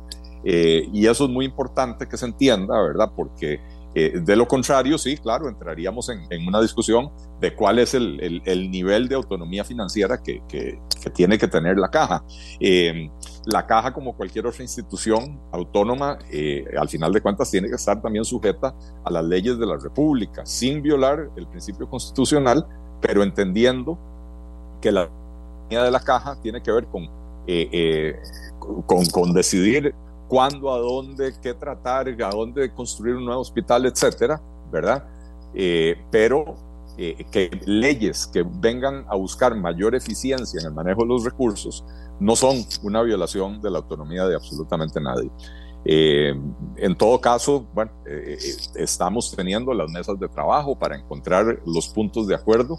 De igual manera se ha procedido con otros proyectos de ley, incluyendo los eurobonos y, y, bueno, finalmente se logran los acuerdos y yo creo que eso es importante destacar. Es normal que las diferentes fracciones tengan diferentes posiciones eh, y vamos a las mesas de trabajo a, a tratar de conciliar posiciones. Muchas gracias. Estas son las posiciones, Costa Rica. Mucha gente no entiende, mucha gente no está de acuerdo. Eh, cada quien ha, expuesto su punto de vista. Creo que falta profundizar todavía un poco más, pero hay una segunda reunión a la que estaremos atentos para eh, poder eh, tenerlos a ustedes al tanto de lo que ocurra con este proyecto. Manejo eficiente de la liquidez, que no es cualquier cosa, es cambiar la historia. Y entonces cuando vienen ese tipo de cosas, pues queda, quedan muchas posiciones que aclarar para poderlo lograr. Pero sería un gran logro para este país. Hagamos una pausa agradeciéndole a los jefes de fracción que nos hayan acompañado y ya regresamos.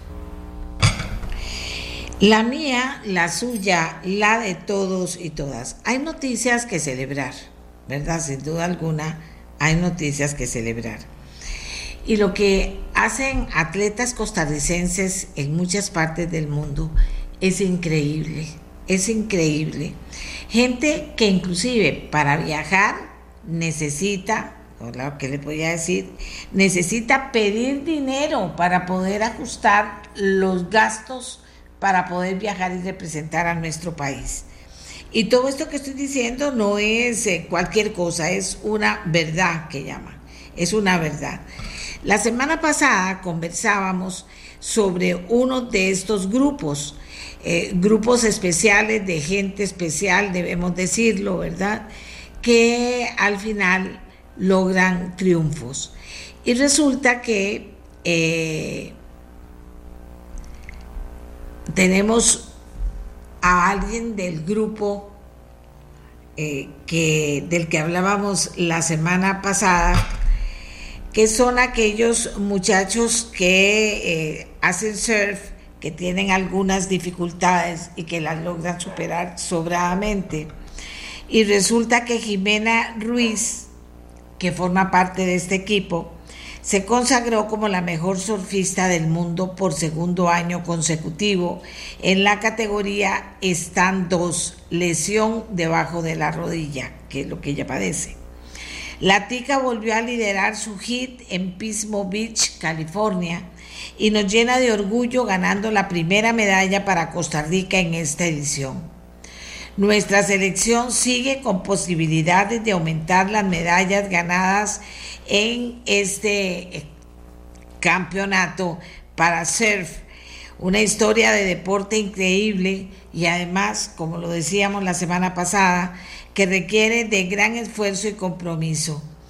Y hablábamos mucho de este esfuerzo y compromiso, pero sobre todo nos llamaba la atención, mi campeona del mundo, Jimena Ruiz, nos llamaba la atención, ¿verdad? Que mientras que otros se llevan toda la plata, hay gente que está haciendo esto que hacen estas personas maravillosas, que nos dan títulos maravillosos al país, eh, no se llevan nada no les alcanza. Tienen que pedirle a la gente, ayúdenos por favor para poder ir. Ayúdenos por favor para poder ir. Y eh, esto es lo que pasó esta vez y nos dan títulos, no solo este, nos van a dar otros, pero en este caso estamos hablando de la bicampeona del mundo, se consagra como la mejor surfista del mundo por segundo año consecutivo en la categoría stand 2, es decir, lesión debajo de la rodilla. Y eso acaba de pasar y eso nos pone a nosotros en un lugar especial en el mundo. Y eso debería enseñarnos, eso debería enseñarnos Costa Rica, que cuando, cuando se quiere, se tiene que poder. Yo con todo esto del mundial y la selección y, esto que está pasando con los surfistas, eh, yo me pongo a pensar, ¿verdad? O sea, eh, cómo como este mundial también nos está enseñando cosas, ¿verdad? Y una de las cosas que nos enseña, diría yo, es que hay países pequeños que no tienen todas las facilidades del mundo, pero que tienen disciplina, que tienen trabajo intensivo, que tienen ganas, que tienen un montón de cosas que son las que los llevan finalmente a ocupar un lugar privilegiado en este campeonato de fútbol.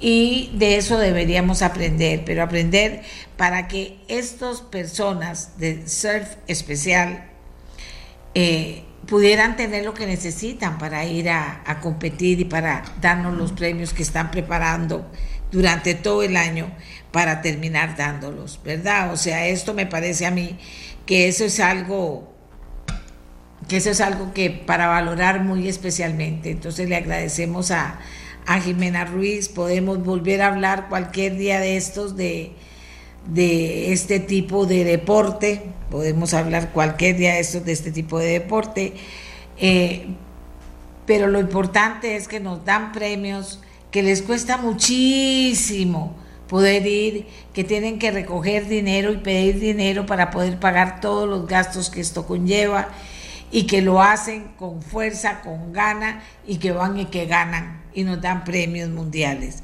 que no son para nada despreciables en relación a otros premios mundiales, que son doblemente apreciados, doblemente apreciados en relación a otros premios mundiales. Vamos a hacer una pausa y ya regresamos.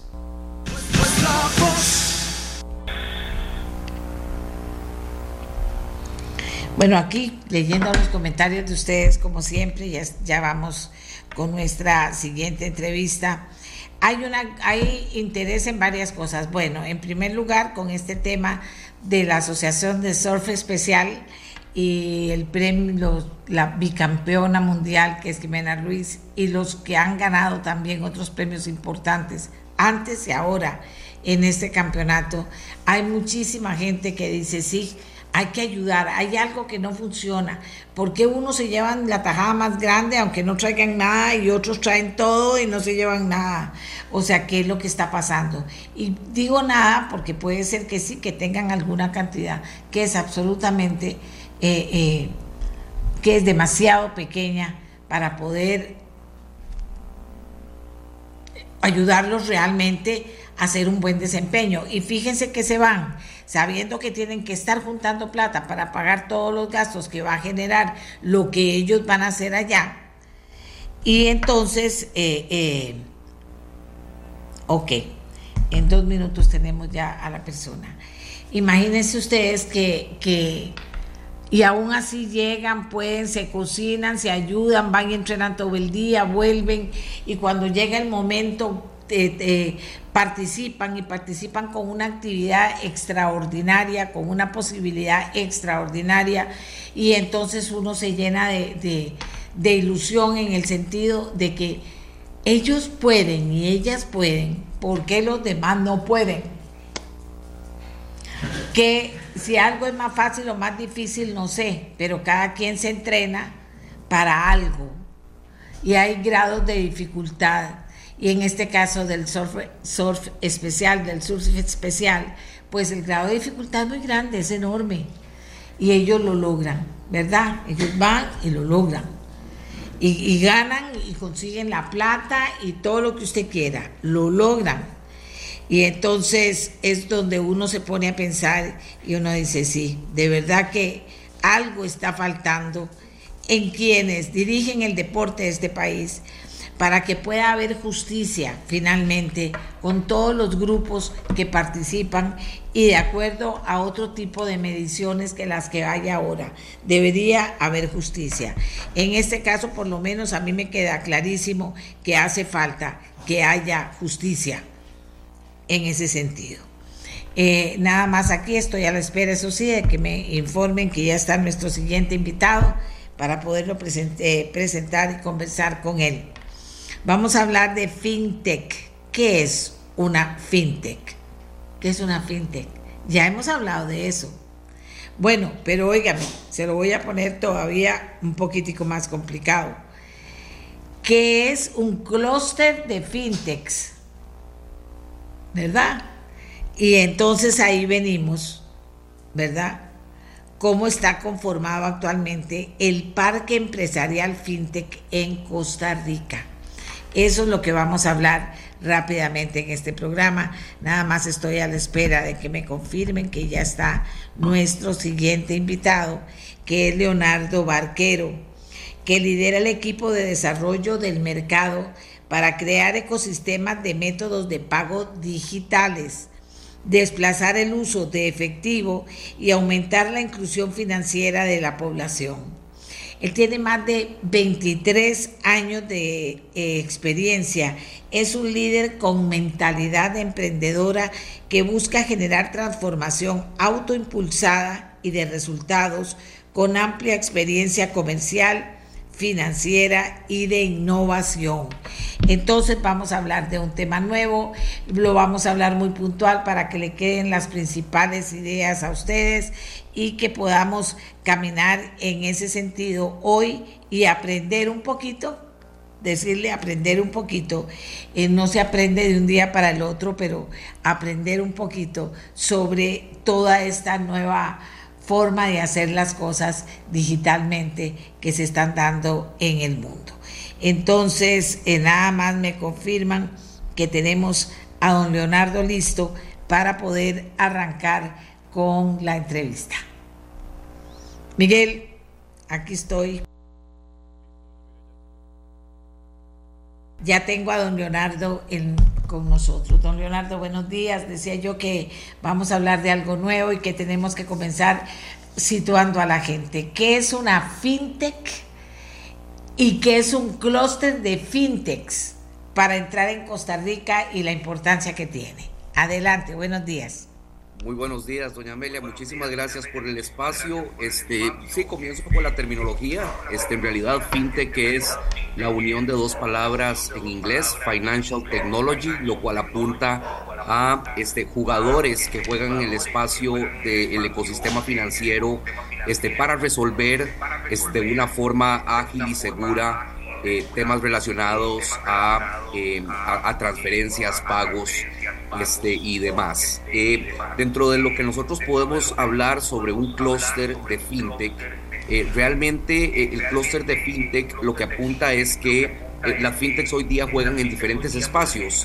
iniciaron desde el punto de, de pagos y transferencias, pero se han ido este, se han ido transformando y desarrollando hacia otros diferentes segmentos, como por ejemplo eh, el, de, el, segmento de ser habilitadores eh, de, algunas, eh, de algunos procesos este, bancarios o de algunos procesos institucionales, este, así como también otro segmento de fintechs que se desarrolla en el, en el espacio de valores agregados, de servicios de valores agregados. Y, el servicio de valores agregados lo que corresponde es este, a transformar digitalmente eh, eh, muchos de los, de los procesos eh, que tienen tanto bancos, así como también cualquier comercio que de una forma u otra este, ahondan dentro de temas relacionados a pagos.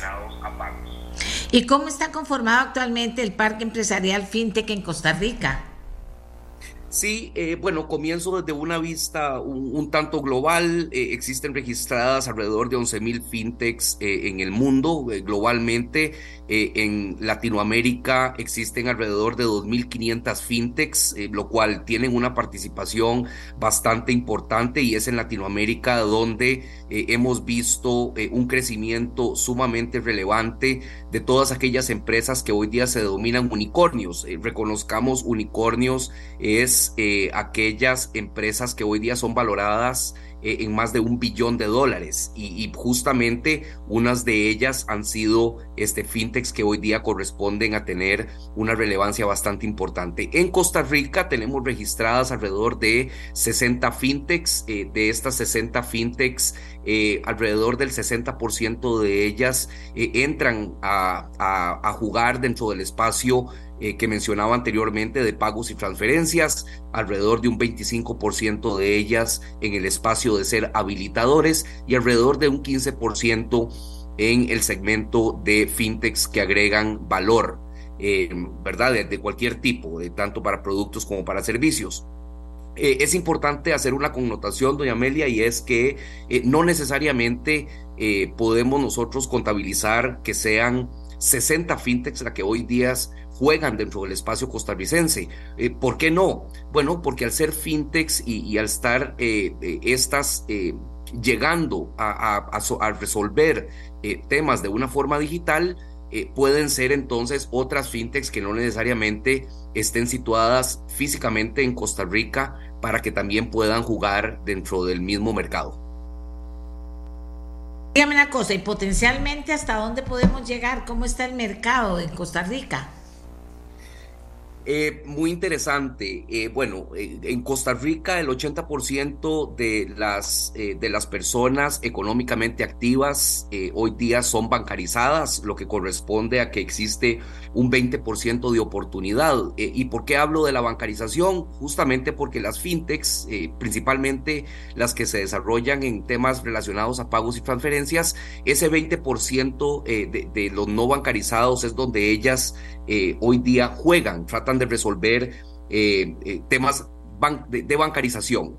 Eh, sin embargo, el, 80% de las personas que estamos bancarizados, este, no necesariamente podemos decir que estamos 100% adoptados dentro de temas relacionados a la bancarización. ¿Esto qué quiere decir?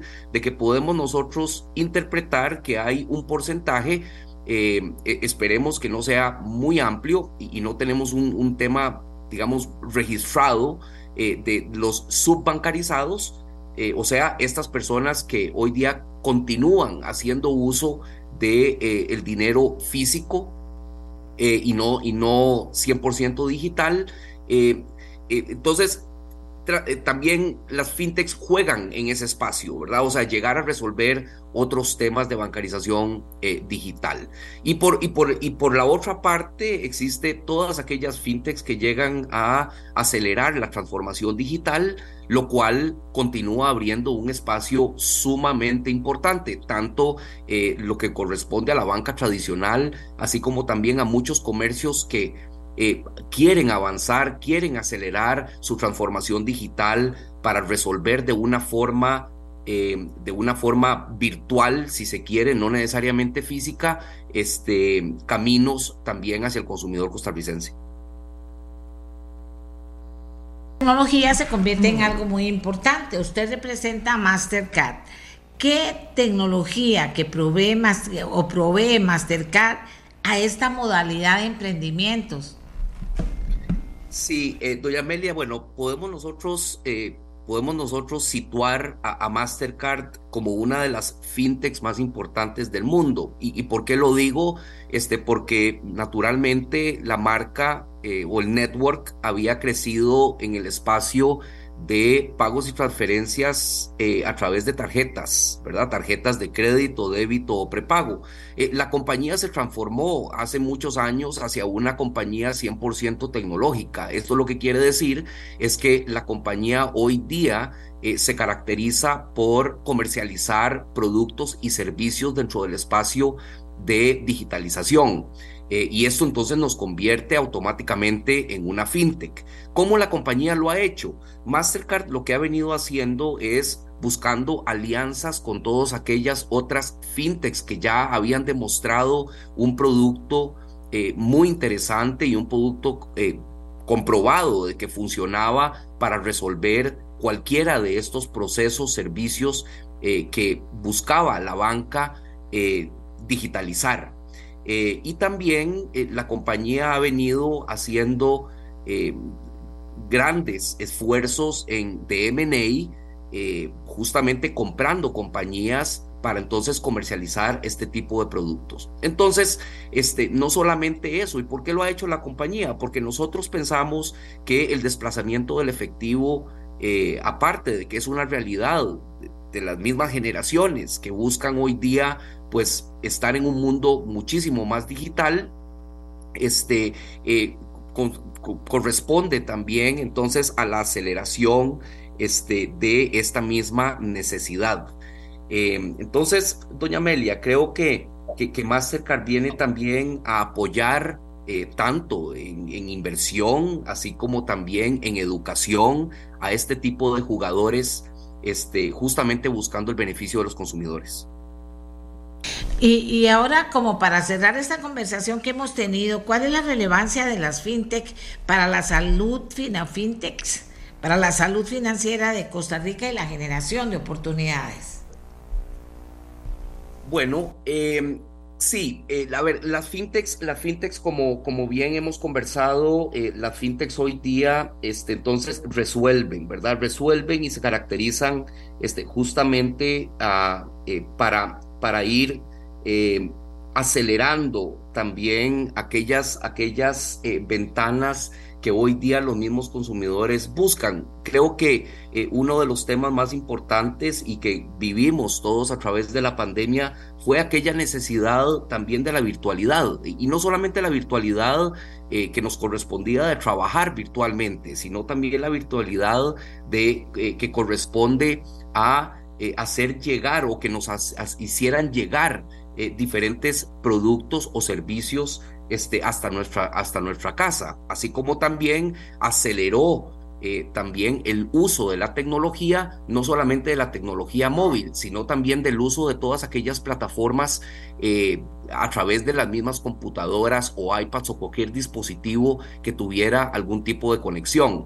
Creo que Costa Rica muy privilegiado a través de la, misma infraestructura este, que tiene del uso de Internet o de la penetración de Internet. Hoy día pudimos ver cómo nuestras, eh, nuestra educación continuó este, hasta áreas muy remotas y eso justamente lo hizo este, apalancado de la infraestructura.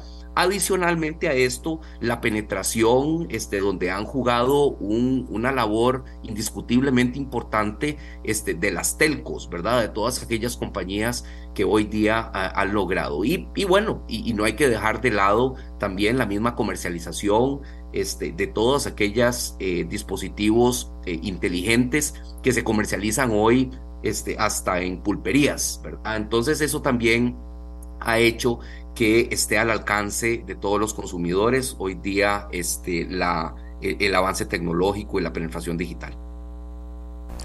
Muchísimas gracias a don Leonardo Barquero de Mastercard. Ya vieron ustedes, aprendimos qué es una fintech, qué es un clúster de, fin, de fintechs, que eso es muy importante, cómo está el tema en Costa Rica y cuánto ayudaría al emprendimiento, que eso es importante y a la salud financiera del país. Ese es el nuevo mundo y aquí se lo presentamos también.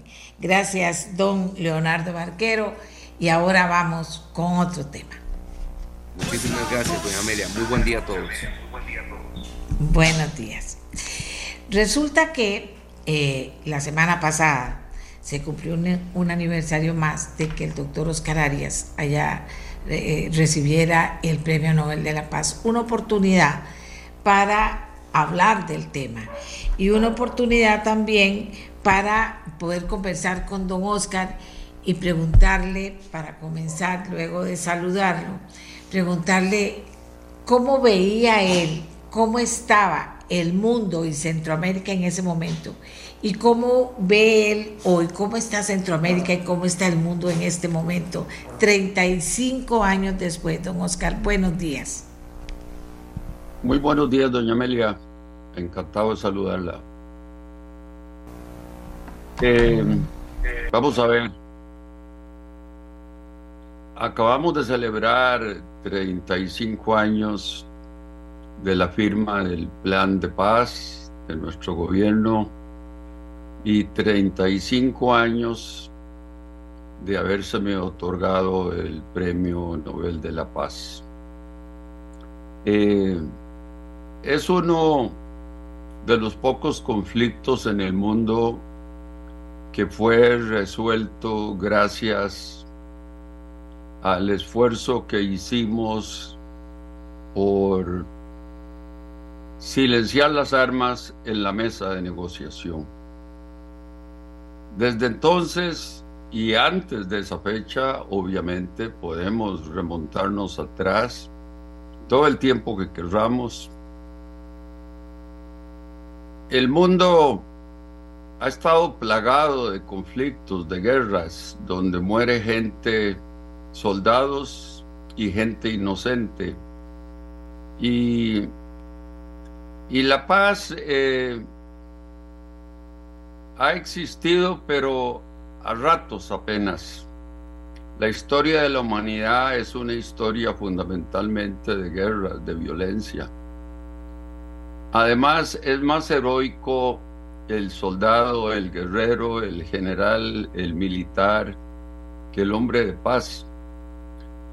Yo recuerdo cuando uno visitaba Washington con la frecuencia que yo lo visité, porque tuve que ir a la Casa Blanca montones de veces y al Congreso de Estados Unidos en mi primera presidencia. Eh, uno lo que se encuentra son generales, militares, héroes de guerra, de la guerra civil, de la guerra de Vietnam, de la guerra, de las dos guerras mundiales, en fin, de la guerra contra los británicos de 1812. Y allá escondido está Einstein, que era pacifista, o está Gandhi, que es otro pacifista, fue Gandhi el que nos dijo que no hay camino hacia la paz, que la paz es el camino, pero obviamente que no estamos ahí. Entonces, hace 35 años, los centroamericanos tuvimos la valentía de enfrentarnos a las dos superpotencias de la Guerra Fría y les ganamos la guerra. En Centroamérica nadie ganó la guerra. Nosotros le ganamos a la guerra, que es distinto. Y, y bueno, eh, el otorgamiento del premio Nobel cambió un poco la dirección del conflicto porque el premio tiene tanta fuerza moral que el mundo entero apoyó el plan de paz de nuestro gobierno. Y realmente derrotamos a Mikhail Gorbachev y Fidel Castro, que era su representante en América Latina, y a Ronald Reagan, que estaba convencido de que la única salida a los conflictos de la región tenía que ser mediante las armas. Pero la verdad es que el apoyo financiero de las dos superpotencias a las partes en conflicto en El Salvador, en Guatemala, en Nicaragua, tenía muy poco que ver con las guerras civiles de esos países. Era una guerra que se peleaba entre las dos superpotencias con intermediarios. Lo decíamos entonces y hoy repito la frase, ellos ponían las armas y los centroamericanos poníamos los muertos. Es un poco lo que está pasando hoy en Ucrania. La OTAN pone las armas y los rusos también y los ucranianos ponen los muertos. Entonces, eh, enfrentarse a eso no fue fácil. Aquí en Costa Rica, los principales medios de prensa podría decir que, que todos, con excepción del semanario Universidad, estaban más a favor de Reagan y del apoyo militar a la contra que a favor de las ideas de mi gobierno, las mías personales, de buscar una salida negociada mediante el diálogo, mediante la negociación. Eh, la gente, eh, sobre todo los empresarios, estaban convencidos de que había que sacar a tiros a los gobiernos, al gobierno de Nicaragua y a la guerrilla marxista de El Salvador y de Guatemala, estaban más de acuerdo en que continuase la acción militar a buscar una negociación. Y de ese es el mérito, pienso, que tiene el que hayamos hecho un plan de paz, que haya sido exitoso, que, que haya yo recibido ese premio, ese reconocimiento. Eh, yo no tenía la menor idea y nunca me imaginé que el día que, el día que me dijeron que, que me levantara, voy a contar esto, Yamelia, yo estaba, estaba allá en Ballena, en el sur de Punta Arenas, en una casa que me había prestado un primo, Edgar Sánchez, y estaba con mi esposa entonces y mis hijos, con Margarita. Margarita cumple años el 11 de octubre y el 12 a las 4 de la mañana comenzaron a tocarnos la puerta mis sobrinos para decirme que me estaban buscando en mi casa en San José. Y yo les dije que por qué, y me dijeron, no, es que está llamando la prensa de todo el mundo y, y quieren, quieren escucharlo porque eh, ha sido anunciado que usted recibió el Premio Nobel de la Paz. Y yo le dije, eso no puede ser cierto porque yo no he sido nominado. Eh, un par de meses antes había ido yo casualmente a, a, la John F. Kennedy School en Harvard, invitado por un profesor de mucho prestigio, John Kenneth Galbraith. Y recuerdo que estando en el hotel llegaron un grupo de estudiantes latinoamericanos de de varias universidades, ¿verdad? Tufts, Harvard, Wellesley, Boston University, Boston College, un montón. Y me dijeron, queremos proponerlo a usted para el Premio Nobel de la Paz. Y yo les dije, muchas gracias, pero ya, ya expiró el plazo para hacer eso. Entonces, cuando me estaban despertando a mí a las 4 de la mañana, yo no lo creía porque no, no, no, nadie me había nominado, yo por lo menos no tenía conocimiento de eso. Pero resulta que allá en Gotemburgo, en Suecia, tres suecos me habían nominado. Yo los conocía los tres, a John Mulaney, al doctor Lars Hansson y a la señora eh, Witter, que era una periodista muy conocida en, en Suecia. Y ellos me habían nominado, me habían nominado. Entonces, para mí fue una sorpresa y después Rodrigo, mi hermano, y mi asistente, María Ángel Solera, me dijeron, sí, en efecto, la noticia es que usted ha sido galardonado con el Premio Nobel de la Paz y eso, por supuesto, pues cambió mi vida, Amelia. Cambió su vida, don Oscar. ¿Y cómo la cambió? Es una responsabilidad muy grande, ¿verdad? Eh, la gente se imagina que, que es como un milagro que uno se convierte en un sabio y que las palabras que uno diga son las palabras de un sabio y la verdad es que no. Uno sigue siendo la misma persona, solo que con una responsabilidad muy grande porque lo que uno diga sí influye, por supuesto. Eh, uno espera del Dalai Lama, espera de Billy Brandt, espera de la Madre Teresa de Calcuta, espera de Betty Williams, espera de Sájarov, eh, de palabras sabias. El obispo Tutu de, de Sudáfrica me decían, yo sigo siendo el mismo obispo, pero la gente de mi parroquia piensa que yo soy como un santo después de ser premio Nobel de la Paz. Entonces, desde ese punto de vista cambia la, digamos, la responsabilidad que uno tiene a la hora de emitir opinión sobre cualquier tema, sobre todo internacional. Eh, en el ámbito doméstico, en el ámbito nacional, no, uno sigue siendo la misma persona, el mismo expresidente, el mismo político, qué sé yo. Pero internacionalmente sí, yo publico mucho en periódicos extranjeros, ahora estoy escribiendo, proponiendo algunas ideas para llevar a la mesa de negociación a las partes en conflicto en Ucrania y eh, vivo pendiente de eso. Otra cosa que cambia es que comienzan a uno invitarlo a recibir eh, premios, eh, doctorados honoris causa, a dar conferencias, a emitir opinión.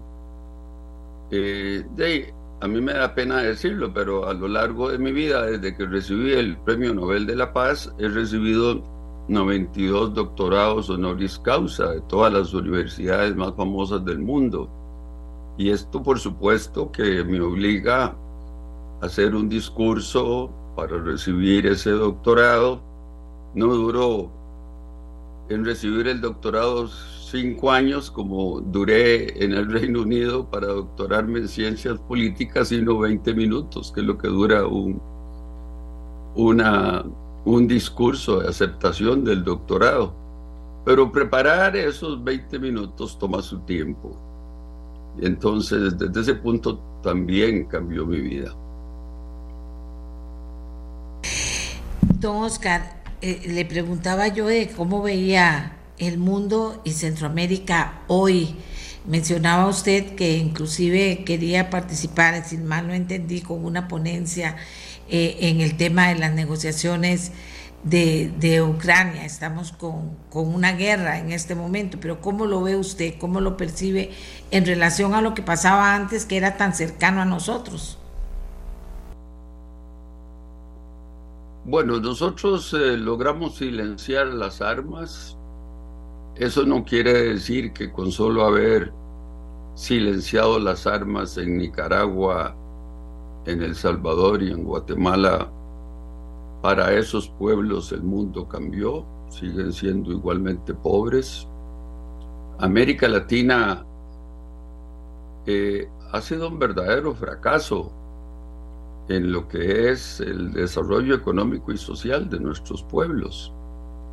Eh, obviamente que en tiempos de la Guerra Fría y mientras hubieran guerras civiles aquí, era muchísimo más difícil porque no hay nada que empobrezca más que, que la guerra.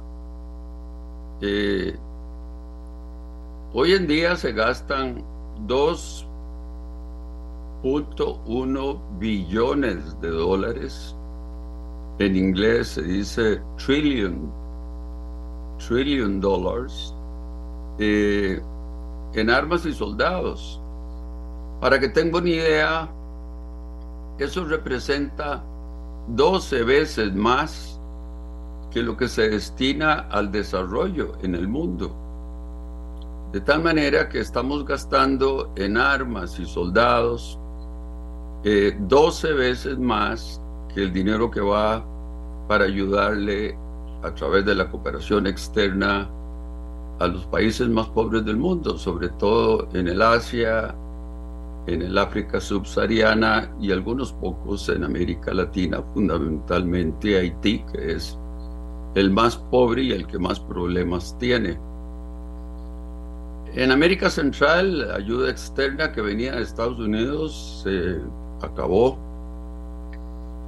Entonces, eh, desde entonces hemos tenido montones de guerras, guerras en Afganistán, guerras en Siria, guerras en Yemen, invasión de Irak por George W. Bush. Eh, y hoy esta guerra por primera vez en Europa, gracias al poder despótico de Putin, que decidió invadir desde febrero de este año eh, a Ucrania, pero usted no ve en ningún lado todavía. Eh, somos cuatro gatos los que estamos abogando por buscar una salida negociada. Al final las guerras, las guerras no se acaban porque alguien vence al enemigo, al adversario. Las guerras se acaban con un armisticio, se acaban con una negociación. Eh, el Tratado de Versalles, por ejemplo, que terminó con la Primera Guerra Mundial. En la Segunda Guerra Mundial, en efecto, a Hitler se le derrotó y terminó pegándose un tiro, suicidándose junto a su pareja. Pero en el resto, en Vietnam se negoció, en Corea también. Eh, en la mayor parte de los conflictos se termina algún día cuando se llega a negociar. Yo no sé cuándo va a llegar ese día en, en la guerra entre Ucrania y Rusia, pero llegará. Lo que pasa es que este invierno se van a morir de frío los ucranianos, como todos sabemos, eh, buena parte de los europeos, porque ya ahí se ha recortado mucho la exportación de gas y no tendrán el gas que tenían antes y al precio que lo tenían para calentarse. Algún día llegará, pero son muy pocas las personas que están abogando por buscar una salida negociada cuanto antes posible. Y por el contrario, digamos, el noruego secretario general de la OTAN, Jens Stoltenberg, está convencidísimo que lo que hay que hacer es ayudar con más armas. Con más armas a Ucrania de parte de Estados Unidos, que son billones de dólares los que ya han sido aprobados por el Congreso y de parte del resto de los europeos. Y lo que estamos viendo es una nueva carrera armamentista que yo, que me he dedicado través de la Fundación Arias para la Paz, a luchar contra el incremento del gasto en armas y soldados, pues eh, he sido vencido, he sido derrotado, ciertamente. Esta invasión de Putin a Ucrania es la gran excusa para gastar más en armas. Imagínese usted que el gobierno alemán está obligado eh, a, gastar más en armas y soldados en un monto que representan 100 eh, mil millones de euros. Y para poder hacer eso tuvieron que reformar la constitución. Entonces el canciller Scholz tiene sus adversarios porque los alemanes, igual que los japoneses, que fueron los dos perdedores de la Segunda Guerra Mundial, han querido no gastar en armas. Y yo, a través de los últimos 35 años, me, me han visitado montones de políticos japoneses para pedirme mi opinión a ver si ellos deberían modificar la constitución para gastar más. Y yo les digo, ustedes gastan el 1% del Producto Interno Bruto, que son más de 50 mil millones de dólares, es suficiente.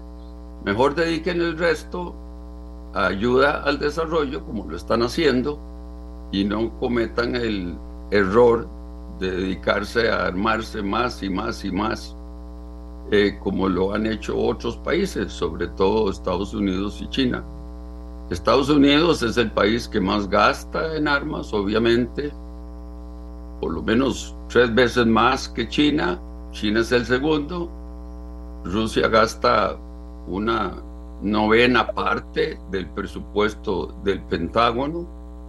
Eh, es un tigre de papel comparado con Estados Unidos.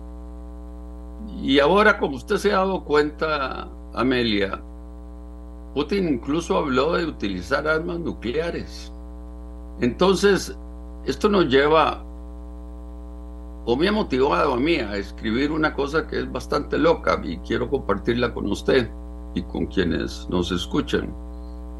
Eh, hay que buscar, hay que tender puentes en la vida para poder eh, llevar a la mesa al adversario. Eso lo aprendí yo y lo hice con don Napoleón Duarte, con Daniel Ortega, con Vinicio Cerezo en aquellos tiempos. Eh, uno de los puentes, me parece a mí, sería que las armas atómicas que tiene Estados Unidos en Europa, que las tiene en cinco países, en Alemania, en Italia, en Bélgica, en los Países Bajos y en Turquía, que retirara esas armas atómicas, armas nucleares, como demostración de buena voluntad, porque la excusa de Putin para invadir Ucrania es que lo están amenazando con la expansión de la OTAN. Y en efecto, desde que cayó el muro de Berlín y se disolvió la Unión Soviética en tiempos de Gorbachev, el canciller Kohl, a quien yo conocí, y el ministro de Relaciones Exteriores, que lo hicimos en mi primer gobierno ciudadano honorario de Costa Rica, Hans Dietrich Genscher, se hizo muy amigo mío y, siempre le agradeció a los costarricenses ese honor. Él le prometió o le ofreció a Gorbachev para que Gorbachev consintiera la unificación alemana, que la OTAN no se expandiría hacia el este. Y se dice, que algunos lo niegan, pero la verdad es que sí sucedió, que Jim Baker, que era secretario de Estado del presidente Bush, a quien yo también conocí muy bien, eh, porque usted recuerda que si bien Reagan se opuso a todo lo que yo estaba haciendo por buscar la paz aquí, el presidente Bush sí me apoyó e incluso vino a festejar los 100 años de democracia cuando inauguramos la Plaza de la Democracia en el año 89. Eh, Gensha le prometió a Gorbachev y Jim Baker también de que la OTAN no se expandiría ni una pulgada más hacia el este. Y nadie cumplió en Estados Unidos. No cumplió eh, Bush, no cumplió Bush hijo, no cumplió Clinton, no cumplió ni siquiera Obama. Eh, la OTAN continuó expandiéndose y en el año 2008 en Múnich Putin dijo en una reunión con un grupo de líderes europeos y norteamericanos, estaba de secretario general de la, de la OTAN un español, muy amigo de Costa Rica, muy amigo personal mío, Javier Solana, y Putin dijo, eh, yo no les voy a permitir y trazo una línea roja en que la OTAN llegue a Ucrania y a Georgia. Y bueno, eh, por lo menos usó como excusa de que la OTAN quería que Ucrania fuera parte de, de la OTAN. Y yo creo que eso ya está muerto. Esa es una idea que ya feneció, obviamente que Ucrania no va a ser nunca parte de la OTAN, por lo menos mientras eh, usted y yo y nuestros hijos vivan, no es posible que la OTAN pueda incluir a Ucrania ni a Georgia. Todo el resto ya es parte de la OTAN. Y con esta estupidez de Putin de utilizar esta agresión de la manera en que ha sido utilizada matando tantos civiles y destruyendo tantas ciudades de manera innecesaria, pero bueno, él quiere ganar esta guerra. Eh, lo que ha hecho es empujar a dos países sumamente importantes para que sean parte de la OTAN, a Suecia, nada menos que a Suecia, y a Finlandia. Entonces, esta idea que estoy viendo a ver si Foreign Affairs, que es una revista de mucho prestigio, me publica este artículo, es saber si podemos estimular que las partes lleguen a la mesa de negociación cuanto antes. Don Oscar Arias, ¿vieron lo que está haciendo, lo que está tratando de estimular? Otra idea que quiere sacar adelante en relación a la guerra que hoy nos conmueve que es la guerra en Ucrania. Eh, le agradezco mucho a don Oscar Arias Sánchez, Premio Nobel de la Paz, acaba de cumplir 35 años de haber recibido este premio, que haya compartido sus ideas con nosotros. De verdad, muchísimas gracias, don Oscar. Encantado, Elia. Muchas gracias. Y nos vamos hasta mañana. Este programa fue una producción de Radio Monumental.